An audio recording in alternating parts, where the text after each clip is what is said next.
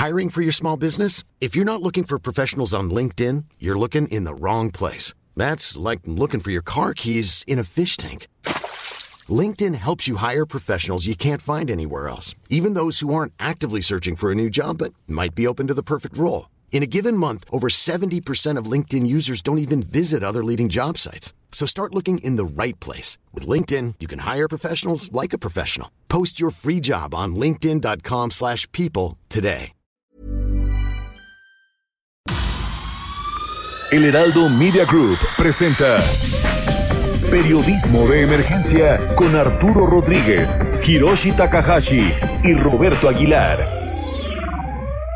Con las reglas del oficio.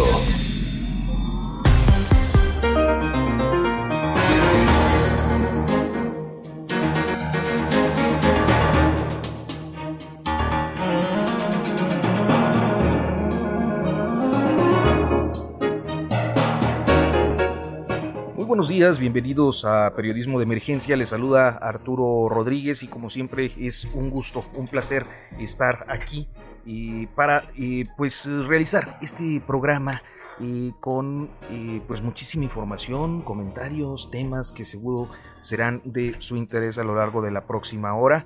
y saludo con muchísimo gusto, afecto, entusiasmo a mi compañero Ignacio Rodríguez Reina. Ignacio, muy buenos días. Arturo, ¿qué tal? ¿Cómo están? Muy buenos días. Este, aquí pues listo para platicar todos los temas que han estado pues en la agenda pública, en el interés eh, en esta semana y para eh, recibir por supuesto los comentarios de las personas que nos están escuchando. Muchísimas gracias Nacho, muy buen día y vamos como todos los sábados al próximo pasado con Mónica Reyes. Claro que sí. Próximo pasado, la noticia que debes saber.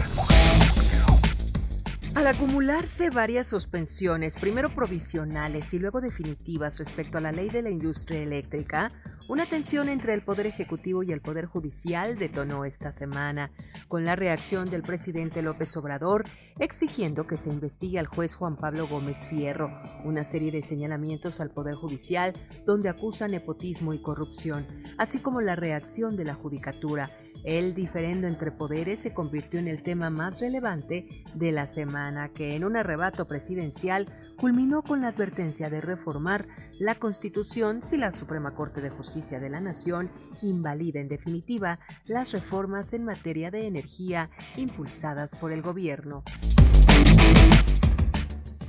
Tres casos de justicia impactaron esta semana la materia electoral. Fue por la orden de aprehensión girada contra el ex dirigente del PRI, Cuauhtémoc Gutiérrez de la Torre, acusado de trata de mujeres con fines de explotación sexual. La detención de la dirigente de vendedores ambulantes, Diana Sánchez Barrios, candidata a diputada de la Alianza PRI-PAN-PRD, en la Ciudad de México por extorsión agravada y robo agravado en pandilla y el inicio de trabajos de la sección instructora en la Cámara de Diputados para desaforar al panista gobernador de Tamaulipas, Francisco Javier García Cabeza de Vaca. Y es que los escándalos, aunque breves, movieron las aguas en el terreno de lo político, pues hubo temas que impactaron especialmente a Morena y al PAN de nueva cuenta por temas de género. Un caso fue el de un precandidato oaxaqueño de Morena, que fue separado de la contienda interna luego de revelarse que era creador de un chat en el que se compartían fotografías de mujeres indígenas desnudas. El otro fue por las expresiones sexistas y amenazantes del líder parlamentario del PAN en Michoacán, Javier Estrada Cárdenas, molesto por observaciones de la Auditoría Superior del Estado que fue destituido del cargo. El tema es sensible tras la extensa polémica sobre las acusaciones que pesan sobre Félix Salgado Macedonio.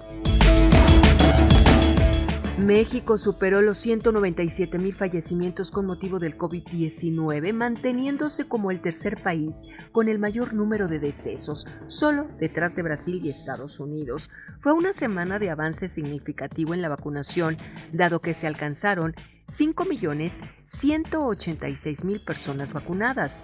La nueva polémica en torno a la vacunación surgió por la prohibición del biológico de AstraZeneca en la Unión Europea y otros países debido a reacciones, si bien no reconocidas, por la Organización Mundial de la Salud. En el contexto, el gobierno de Estados Unidos anunció una donación por 2.700.000 vacunas de esta farmacéutica, una decisión celebrada en México. Con las reglas del oficio por El Heraldo Radio.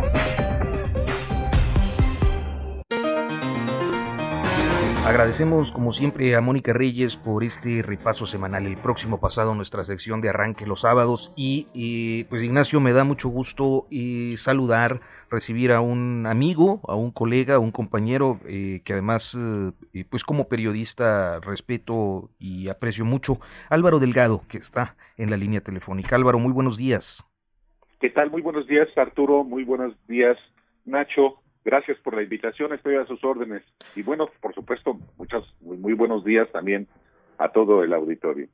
Pues Álvaro, estamos ya en una etapa de eh, proselitismo, de, próxima al, proselitismo electoral. En eh, aproximadamente unos 10 días, 12 días estarán arrancando las eh, campañas. ¿En qué momento nos encontramos en la discusión pública en este proceso? Bueno, eh, ya comenzaron las campañas electorales en cinco estados, en cinco de los quince estados donde va a haber elección de gobernador. Es, aunque eh, parezca lugar común, la elección más grande de la historia de México y pues no solo es la tradicional elección intermedia de mitad de sexenio, sino tiene una dinámica muy peculiar inédita, eh, no solo porque están en juego las eh, gubernaturas de la mitad prácticamente del, país, eh, sino porque también se juegan muchas presidencias municipales, muchos congresos locales, y a esta elección intermedia le da una enorme relevancia la lógica local que puede eventualmente eh, introducir variables no vistas en otras elecciones. También, por supuesto, el, el hecho muy relevante de que el presidente de la República está a diario, de manera permanente, eh, llevando a cabo una agenda que es una agenda de gobierno, pero que tiene también una, una repercusión en la lógica política, en la lógica electoral y en la lógica partidaria. La suya misma, la del partido que él fundó, Morena, sus aliados, y un elemento adicional también inédito, que es la integración de una coalición de los dos principales partidos de oposición, el PRI y el PAN, con un PRD como invitado buscando desesperadamente no perder el registro. Entonces, sí, eh, estamos en apenas en la etapa de calentamiento, si lo queremos ver en términos deportivos, de lo que van a ser dos meses muy intensos de confrontación político-electoral y también con el ingrediente de un presidente tan activo como el presidente de la República, un organismo electoral rector de las elecciones como es el INE, con un cierto protagonismo de sus de varios de sus integrantes, particularmente el presidente. Entonces, no nos vamos a aburrir de ninguna manera en esta en este proceso electoral, particularmente en la etapa de campañas. Ignacio Rodríguez Reina. Álvaro, ¿cómo estás? Muy buenos días, gusto en saludarte. Este, Álvaro, sin Igualmente, duda, Nacho. Eh, eh, has comentado tú, bueno, todo el espectro de elecciones y por supuesto hay intereses y agendas locales. Eh, hay 15 gubernaturas en juego que ahorita espero que podamos platicar de ello, pero sin duda, sin duda, digamos, la elección eh, por los diputados federales, la conformación de la Cámara de Diputados, pues representa el mayor, digo, desafío que podría enfrentar, por supuesto, el, el partido del gobierno, Morena, el presidente López Obrador, y una oposición que francamente está muy disminuida, pero para ti, en realidad, ¿qué está jugando eh, en la elección de la Cámara de Diputados? O sea, de su conformación, ¿qué dependerá? Porque estamos cerca del tercer año, bueno, vamos, vamos a acercarnos al tercer año de gobierno y va a quedar la, la segunda parte del gobierno del presidente López Obrador, que será sin duda clave para tratar de amarrar su proyecto de gobierno.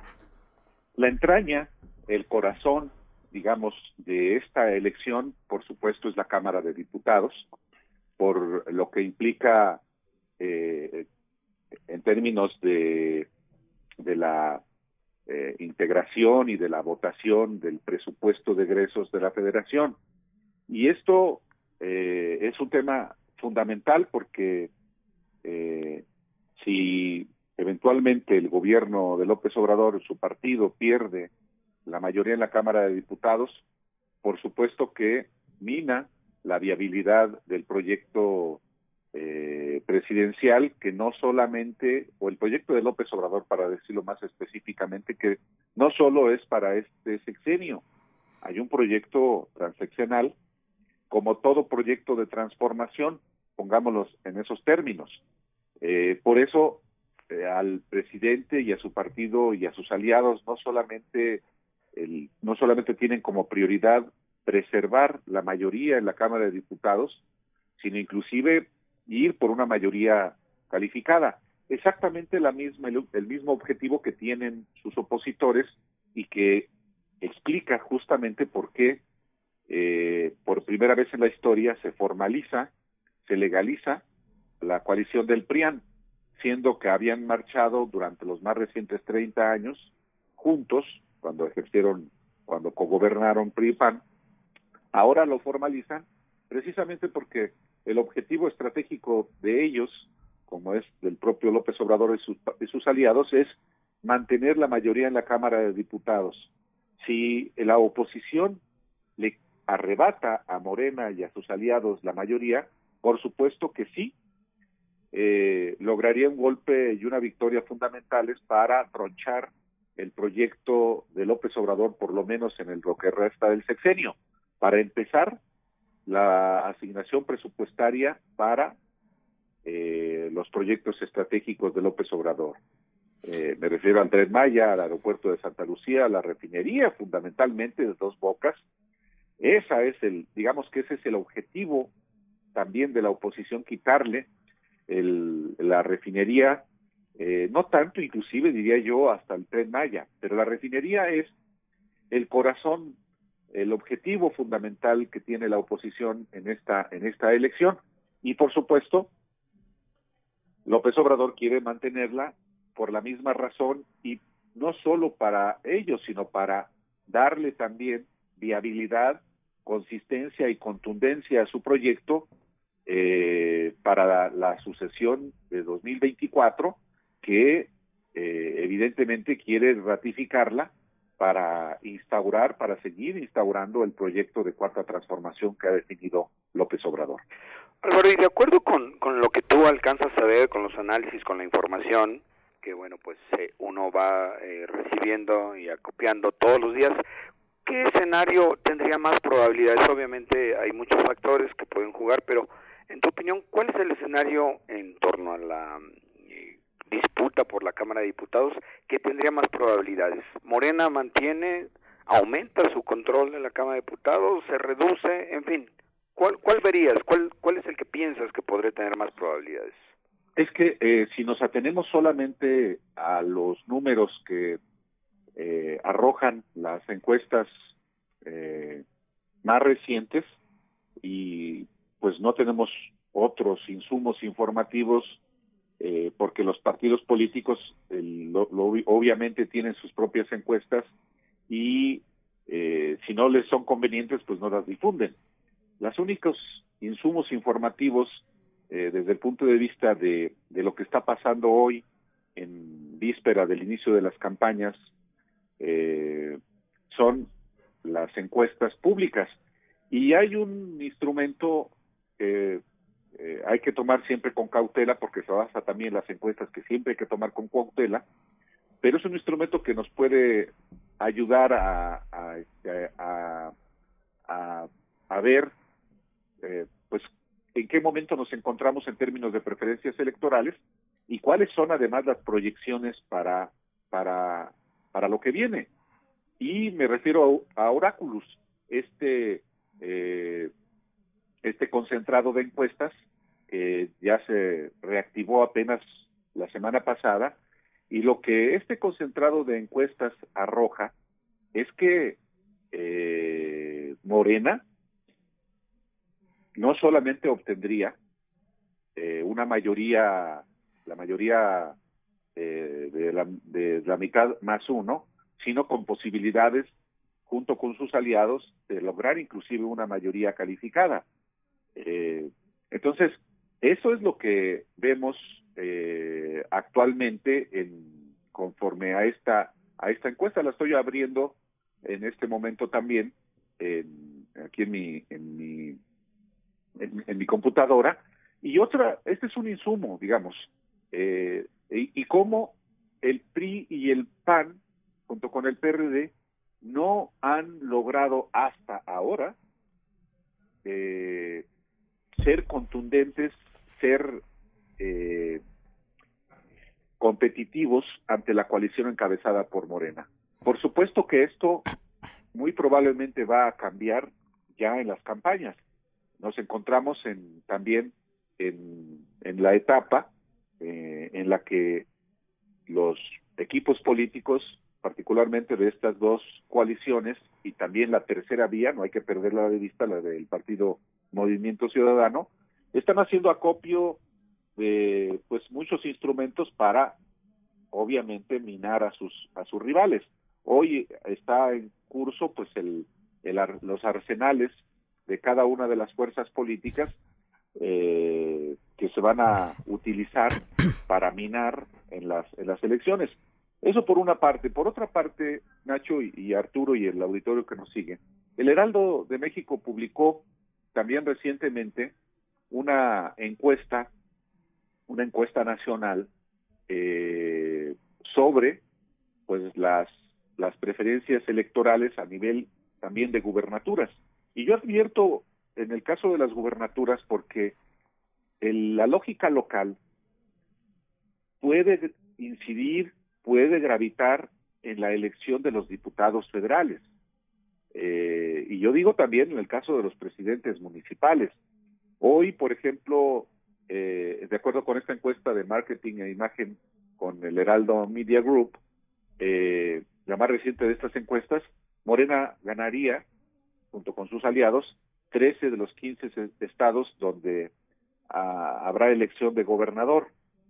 Eh, yo creo que sí va a haber una modificación en su momento de estas expectativas porque hay estados donde eh, hace unos meses se daba como un hecho que pudiera ganar eh, Morena, por ejemplo, eh, o, o, o, el PAN. El PAN hoy tiene solamente un estado en el que va, digamos, que con una, una, una ventaja que no se ha movido, aunque, insisto, esto puede modificarse, me refiero a Querétaro.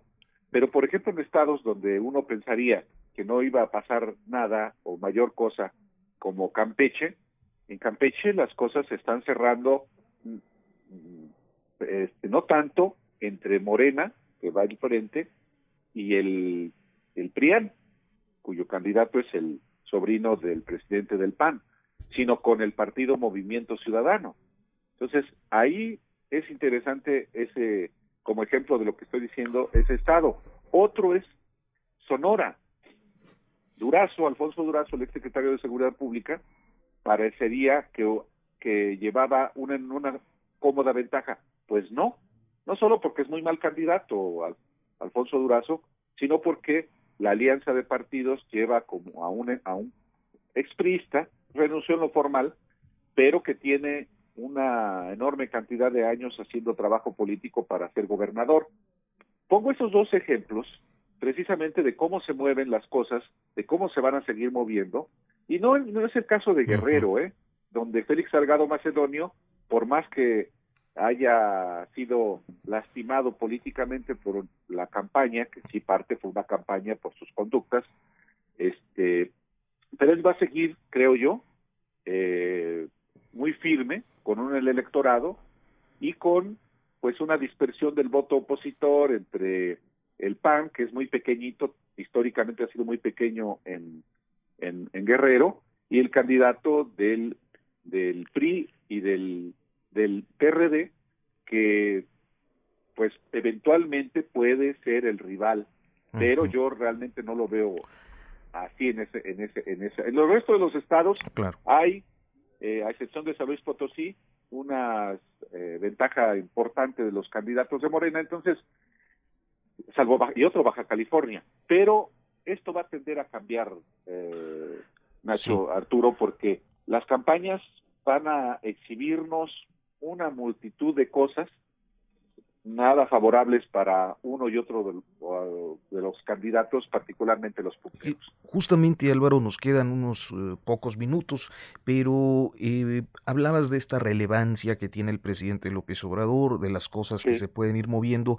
No sé si coincidas en que hay un factor eh, más silencioso, pero no por ello menos relevante, y me refiero a silencioso a que no está tanto en la discusión pública su papel, pero sí sus acciones, y es la Fiscalía General de la República, con una serie de casos que además tienen fechas claves durante los meses de, campaña. Claro que gravitan. O sea, solamente en el caso de Emilio Lozoya, eh, con todas las eh, aristas que este caso tiene, pues está, eh, digamos que, programado para que corra en paralelo al proceso electoral. Eh, en el caso específico, por ejemplo, de, de agronitrogenados, pues sí, el asunto ha estado en curso desde que fue extraditado eh, Lozoya y también fue extraditado eh, Alonso Ancira.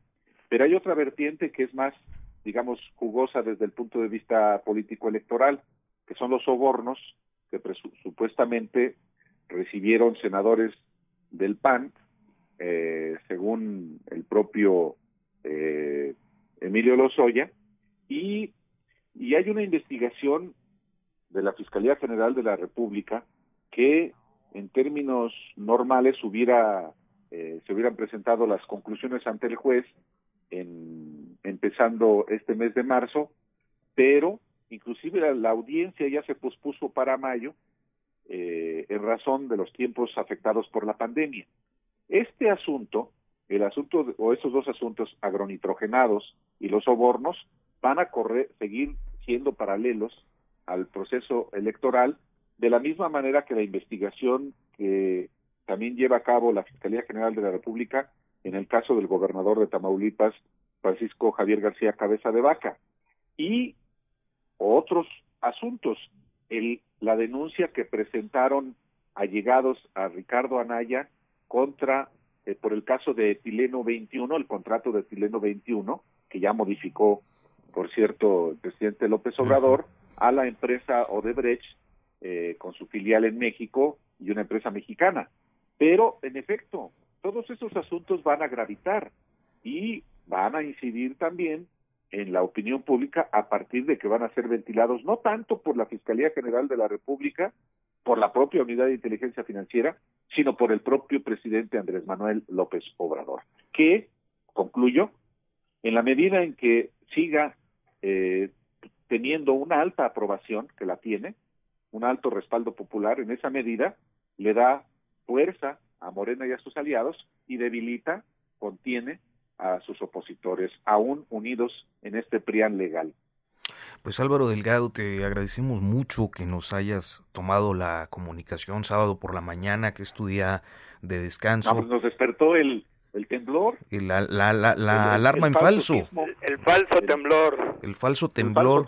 ya nada más nos quedaba el temblor, pero de las rodillas, mano, ahí en medio de la calle.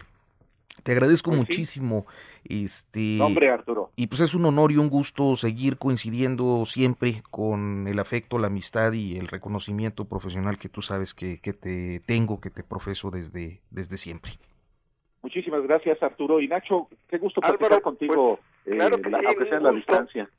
Seguramente eh, tendremos oportunidad en estos próximos meses de seguir comentando contigo. Sería para nosotros un honor y un gusto que pues nos siguiéramos manteniendo en comunicación y por, por supuesto para comentar eh, los temas que sin duda de aquí a dos meses van a ser intensos e interesantes y determinantes para la vida pública del país. Así es, Nacho. Y más allá, porque vienen después de las elecciones todos los litigios electorales. Entonces, eh, aburridos no estaremos. Álvaro, muchísimas gracias. Buen día. Buen día. Vamos a hacer una pausa. Son las 10 de la mañana con casi 25 minutos. En unos momentos continuamos en Periodismo de Emergencia.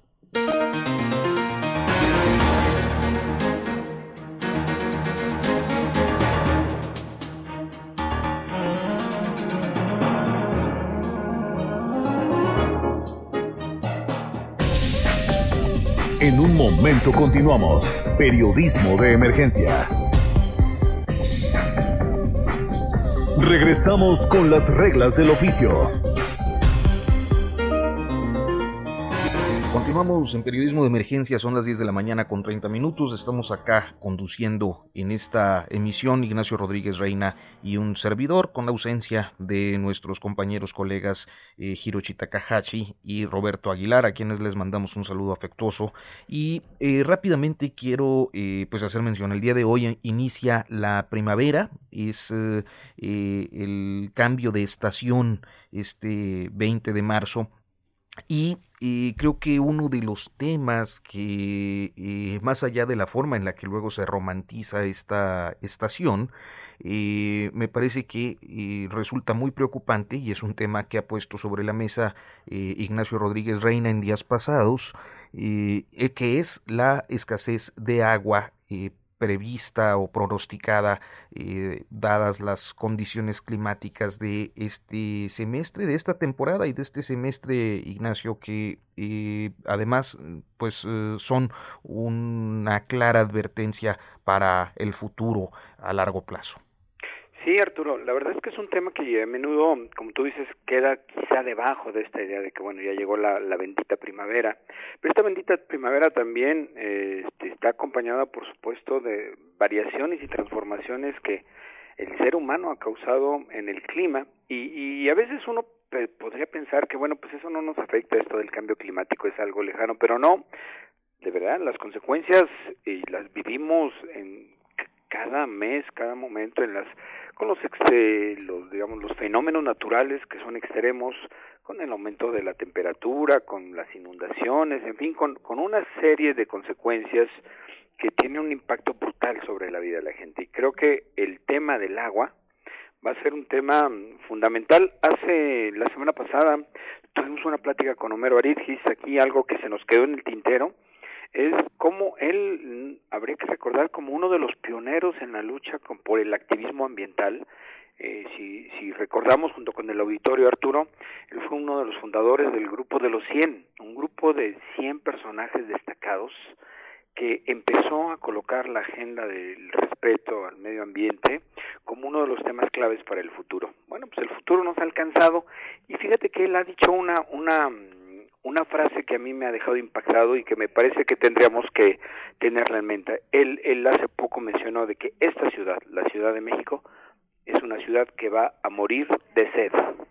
Pues sí, para hablar un poco de esto, de las condiciones, al menos de esta temporada y que eh, sin duda este análisis de largo plazo, la ciudad que muere de sed, eh, dices Ignacio, me parece que tendrá que ser un tema eh, persistente, recurrente, en el que pues habrá que poner la lupa siempre. hoy nos acompaña en un enlace Maleni Navarro, colega, compañera reportera del Sol de México, que bueno, pues se ha especializado precisamente en una cobertura sobre el agua y sobre el agua en la Ciudad de México. Maleni, muy buenos días, te saluda Arturo Rodríguez. Hola, buenos días, ¿cómo están todos? Pues bien, mira, también está por acá Ignacio Rodríguez Reina. ¿Qué tal, Maleni? Buenos días. Pues cuéntanos, cuéntanos, Maleni, cómo se está pronosticando este periodo eh, en relación a la escasez de agua en la ciudad? Sí, así es como, como ya lo mencionan, pues se viene una reducción del caudal, no solamente justo para la Ciudad de México, sino también para los municipios del Estado de México que conforman toda la región de, pues, del Valle de México en general, porque pues la principal de las razones es que no ha habido lluvias, no ha habido lluvias en la región y eso ha creado que todos los pozos que están en el sistema Cutzamala pues reduzcan y obviamente con eso también se hace pues menor eh, el envío de agua para toda esta región. Entonces, eh, pues desde hace ya casi tres semanas eh, con agua ha estado informado insistentemente en sus en sus reportes semanales que ofrece eh, pues internamente que eh, las presas están vacías entonces siempre están ahí en, en, contacto con los operadores los organismos operadores del agua tanto de la Ciudad de México como del Estado de México para hacer este tipo de operativo no para poder paliar eh, pues este esta reducción de agua. Así es que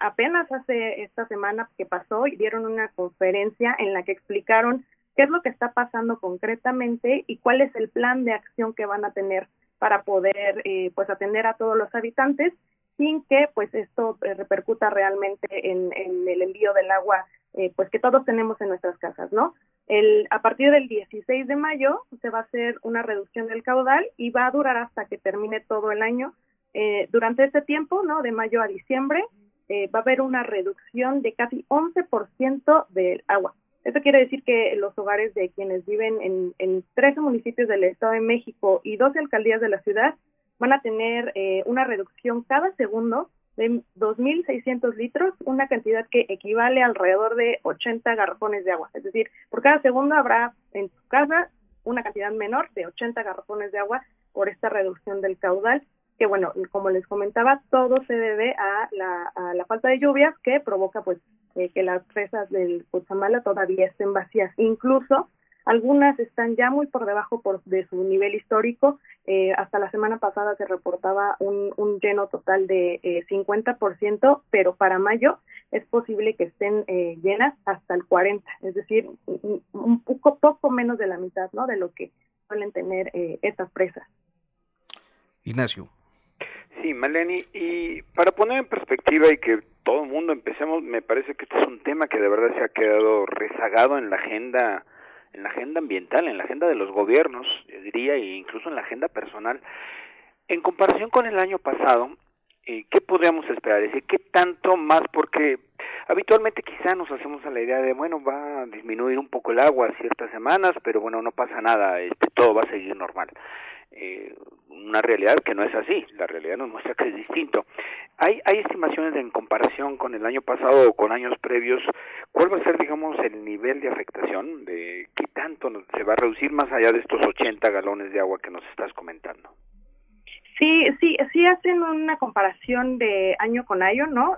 Lo que, lo que le explican un poco es que la reducción es por las temporadas que siempre conocemos, como ya lo mencionas, ¿no? Que se viene siempre Semana Santa, los tiempos de mantenimiento, este, las lluvias que no vienen, entonces siempre este es un periodo en el que, eh, pues, hay una reducción. Lo que poco explicaban las autoridades es que dotaban alrededor de, hace un año, por ejemplo, de 15.600 litros por segundo y ahora se reduce a 13.200 es la única comparación que tienen a la mano porque insistíamos mucho nosotros en, en las conferencias, ¿no? De saber, bueno, pero eh, realmente cómo es que están eh, pues llenando los pozos, cómo es que toda esta agua sí puede llegar a todos los hogares que realmente no la han visto siendo, eh, no sé, la falta de agua de los pozos, de que cierran algunos gasas, ¿no? O sea, no solamente por este problema. En ese, en ese, en ese sentido, no todavía tienen esa comparación, ¿no? De cómo es que está por ahí pero lo que sí es que realmente, ah, eh, por ejemplo, el año pasado y este, no han habido cierres como los que conocíamos de antes, ¿no? De semanas que teníamos que prepararnos para eh, tener los tambos llenos, para poder tener nosotros nuestras propias pipas. Eso sí se ha diferenciado, al menos durante el año pasado y este, ¿no? No, no han habido eh, cierres prolongados ah, en la Ciudad de México en específico y por tanto tiempo. Es decir, solamente se redujo como mm, la presión, ¿no? De, lo que estamos, de lo que estamos recibiendo nosotros, pero no hay un cierre total. Sin embargo, sí se prevé el primero para los últimos días de mayo. Todavía con Aguas ACMEX y, y, el organismo regulador de aguas del Estado de México todavía no definen exactamente la fecha de los días de mayo que van a cerrar totalmente, pero saben que es a final de ese mes y eso se debe a que eh, pues esta famosa acá invertida no que eh, provocó muchísimos problemas hace algunos años pues no se no no terminó de instalarse y ahora están haciendo todos los trabajos de mantenimiento para poder reponer pues la función que tenía que realizar está acá invertida. Ahora, Maleni, en, en este contexto y en estos días hay eh, pues una eh, un asunto que a mí me parece relevante en la medida en eh, la que, bueno, pues no sabemos si va a tener una repercusión o no en la operación y es este esta salida de operadores privados en la administración del agua. Sí, es super, un tema súper importante que, pues, casi después de 30 años que eh, los operadores privados realmente tenían esta gestión del cobro del agua, se van, ¿no? Eh, como ya lo dices, son eh, cuatro empresas las que estaban manejando todas las cuentas, los padrones de usuarios, el cobro de la tarifa, la instalación de medidores. Ellos tenían una concesión desde, desde 1993 para poder hacerlo, ¿no? Tenían la facultad de hacer todas estas, pues estos trabajos pero ahora el gobierno de, la Ciudad de México, a cargo de Claudia Sheinbaum, decidió que pues era más eh, barato que se terminaran las concesiones y que el propio gobierno tomara, retomara todas esas funciones, ¿no? Lo que ellos explican es que si em, se cambia, ¿no? Que va a ser también a partir de mayo. Yo creo que esa es una fecha muy importante para la Ciudad de México porque pues se hace este cierre y también la, transición de tecnología. Eh, a partir de ese momento, los usuarios realmente en sus hogares no verán algún cambio extra lo que les cuento que es solamente el cierre, ni tampoco en el cobro de las tarifas, ni tampoco en, en, las boletas que reciben para ellos poder el agua, pagar el agua, perdón, es, eh, no, solamente a partir de mayo van a hacer todo este cambio. Lo que lo que atiende este esta modificación es para poder ahorrar, eso es lo que explica Claudia Sheinbaum, ¿no? Poder ahorrar eh, un poco de dinero que ya se destinaba a los privados y así ellos van a retomar todo este control. Son eh, pues cuentas que están divididas en toda la Ciudad de México y lo que eso conlleva es que eh, no, no va a tener una afectación a, un usuario en un hogar, pero sí van a ponerle lupa a los grandes consumidores de agua, es decir, este, empresas, centros comerciales, hoteles, restaurantes, porque lo que dice es que ellos siempre habían tenido eh, pues tarifas muy, esa es su palabra, ¿no? Estaban tablas en, en, las, en las cuentas pero nadie les había puesto atención. Entonces, la intención esta de poder eh, transitar hacia eh, este cambio de, gestión, ¿no? Que va a estar a cargo del gobierno, es eso, poner mucha atención a los grandes consumidores del agua que eh, pues están ahí sin, sin tener todavía un control, ¿no? Lo que lo que explica incluso la Secretaría de Finanzas, que es la que se va a encargar ahora de, de hacer estos cobros, es eh, pues revisar exactamente cuenta por cuenta de casi 13 mil de las que hay en la Ciudad de México como grandes consumidores para poder saber si realmente están pagando el agua que están consumiendo. Ignacio. Sí, Maleni, eh, aparte, digamos, que esto que parecería que es el, el gobierno recupera una de las funciones clave en un servicio fundamental para la vida de una ciudad y sus habitantes, como es el suministro de agua potable, aparte, digamos, de esta recuperación del control y obviamente buscar eliminar cualquier beneficio o circunstancia en las que grandes contribuyentes estuvieran pagando cantidades ridículas. ¿Hay algunas otras medidas que haya anunciado eh, Claudia o que te parezca que el gobierno está de la ciudad está previendo tomar como para garantizar este pues la resolución de viejos problemas como es el, las fugas de aguas en una infraestructura que es muy vieja y que siempre habíamos escuchado proyectos y planes de renovación pero que siempre se quedan pues siempre se quedan en los escritorios Sí, sí, sí hay un plan, pero el plan es eh, no detallar el plan, ¿no? Como como siempre adelantan un poco eh, todas sus intenciones, pero al final no no se concretan para saber qué es lo que sucede. Lo que van a ahorrar de todas estas concesiones retiradas se va a invertir justo para mejorar en la detección de las fugas, en este eh, comprar medidores, cambiar todos estos tipos de sistemas que hacen pues eh, la labor no de, saber cuánto consumimos en los hogares pero todavía no se define exactamente el plan que se va a llevar a cabo para para eh, pues atender más de lleno no más eh, directo todas las fugas que hay en la ciudad porque realmente esa también era una labor que tenían a cargo las cuatro empresas ellos estaban eh, pues a cargo de poder identificar todas las fugas eh, al interior de los hogares, también de poder saber cuáles eran las tomas clandestinas y pues obviamente ponerlas en regla, ¿no? Ponerlas en orden y parte parte de lo que esos ellos hacían ahora se va a tomar a, de, a cargo del gobierno con lo que ahorran pero no hay realmente un plan de acción definido que, ellos puedan decir, sí, a partir de mayo eh, van, van, a van a poder ustedes saber eh, cómo reportar una fuga de agua y al otro día realmente está lista. No, todavía no existe ese nivel de detalle.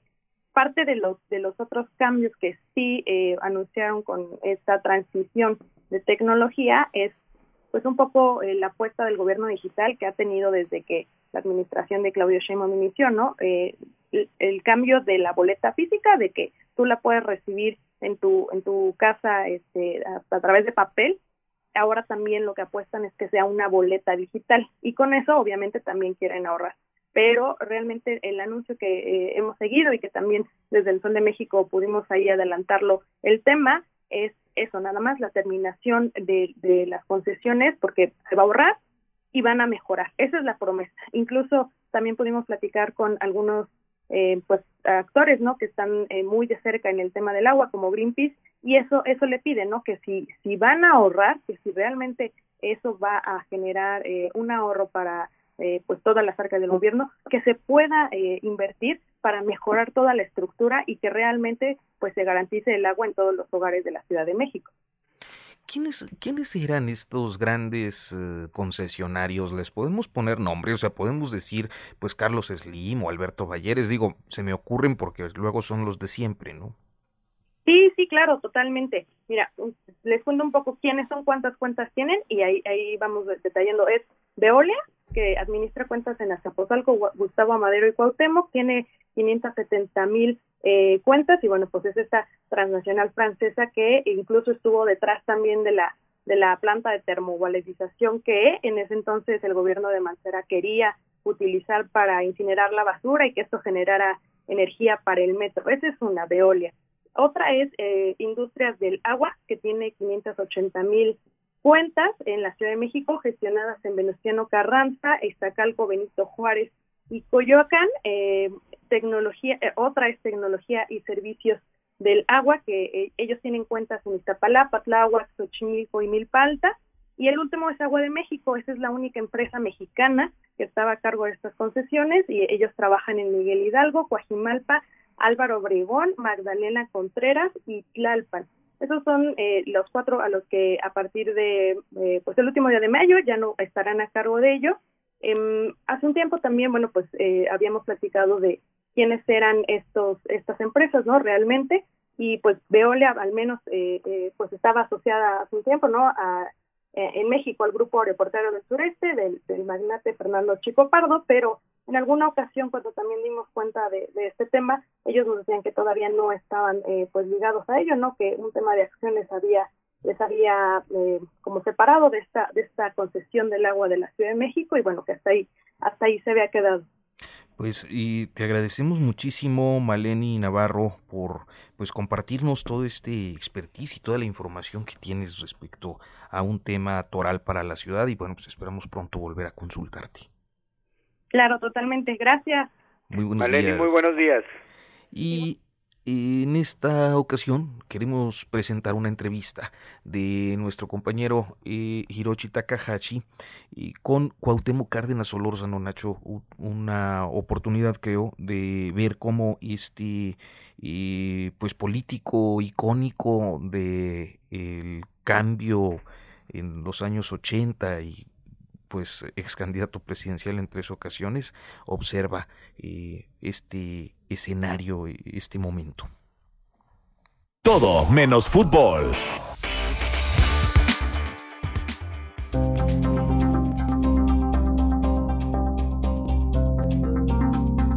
Este, eh, coaliciones eh, electorales de partidos que habían tenido posiciones francamente antagónicas, entonces pues no sabemos cuál de todas estas posiciones pueda prevalecer si es que se ganan las posiciones electorales. Vamos a ver qué, qué resultados si sigue simplemente una agitación sin, sin fin que pues no puede llevar a nada sano.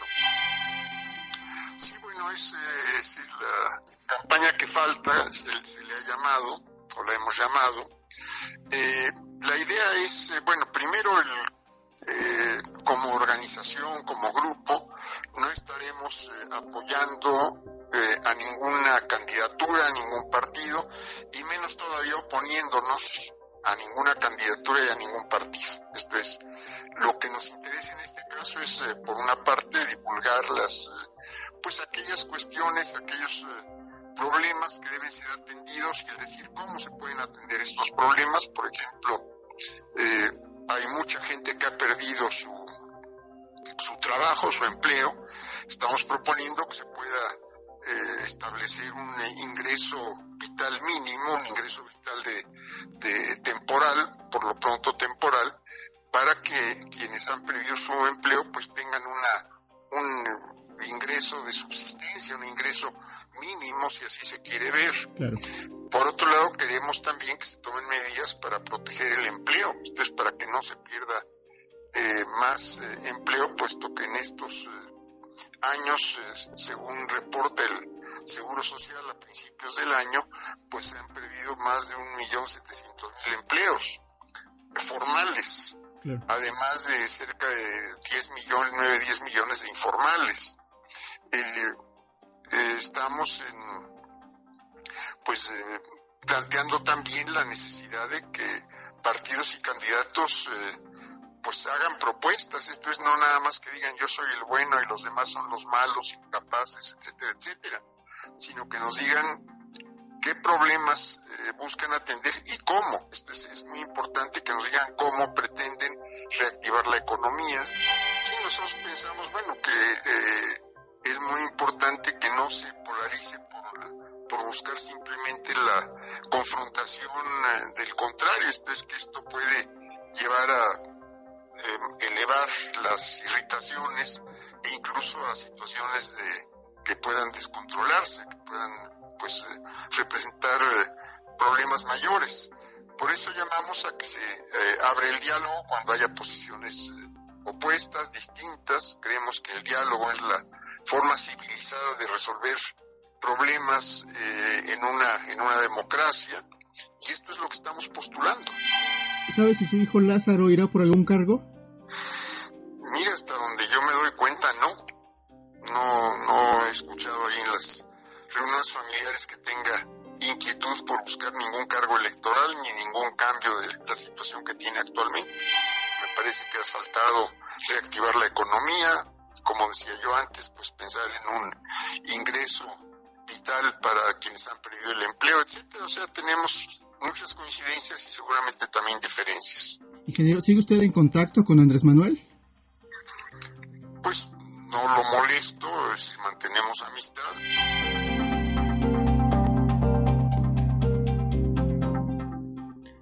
Pues interesante escuchar al ingeniero Cárdenas y este Nacho, me llama mucho la atención. Eh, ayer por la noche, pues tuvimos esta alerta sísmica que anunció simulacro cuando sí había sismo y por la mañana una alerta sísmica que se dispara sin sismo. Eh, parece que les hace falta un buen ajuste. Yo creo que esa es una de las áreas vitales que deberíamos cuidar porque mira por la zona en la que tienen su domicilio todos eh, en particular el mío, pues sonó, hay niveles bajísimos, además algo me llamó mucho la atención, no sé si, si ustedes, tú y, la gente que nos está escuchando lo, lo, lo, percibió, pero ha cambiado, ha cambiado el, el sonido de la alerta. Antes había una persona que decía alerta sísmica, alerta sísmica y obviamente pues eso disparaba y nos hacía que realmente reaccionáramos y saliéramos. Ha cambiado, eh, en algunos postes no sirve, otras está disparando sin que haya sismo, en otras partes no sonó. Me parece que sería, debería ser una de las prioridades del gobierno dado los antecedentes que tenemos en la ciudad sobre pues la afectación de los sismos sobre la vida pues de la capital y, y hasta de la salud mental de, de los ciudadanos, ¿no? No, es tremendo, o sea, el, el salir y escuchar, hay mucha gente que de verdad eh, sí resiente y, y, la salud mental y salir a la calle por una falsa alarma me parece terrible. Claro, más en estos tiempos pandémicos. Pues eh, vamos llegando a la parte final de esta emisión. Eh, Nacho Rodríguez Reina, pues como siempre es un gusto coincidir, compartir los micrófonos de periodismo de emergencia. Y, bueno, pues eh, mañana estaremos por acá en punto de las 10 de la mañana, también con muchísima información, comentarios, entrevistas. Arturo, pues sí, muchas gracias, muy buenos días y pues mañana nos escucharemos por acá con algunos de los temas más relevantes que ha habido y que seguramente dominarán pues el interés de los ciudadanos la próxima semana. Muchas gracias Nacho y gracias a Juan Manuel Cancino por la producción, Quique Muñoz en los controles. Eh, Enrique Hernández, caray, siempre este eh, es que me, cambian de eh, turno cada fin de semana. Enrique, muchísimas gracias en los controles técnicos y a usted por escucharnos. Muy buenos días.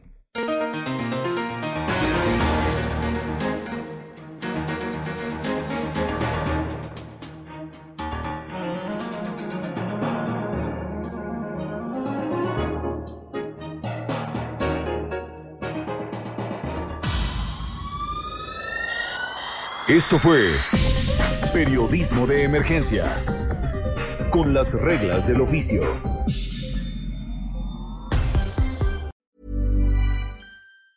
Planning for your next trip? Elevate your travel style with Quince. Quince has all the jet setting essentials you'll want for your next getaway, like European linen, premium luggage options, buttery soft Italian leather bags, and so much more. And is all priced at 50 to 80% less than similar brands. Plus, Quince only works with factories that use safe and ethical manufacturing practices. Pack your bags with high-quality essentials you'll be wearing for vacations to come with Quince. Go to quince.com/pack for free shipping and 365-day returns.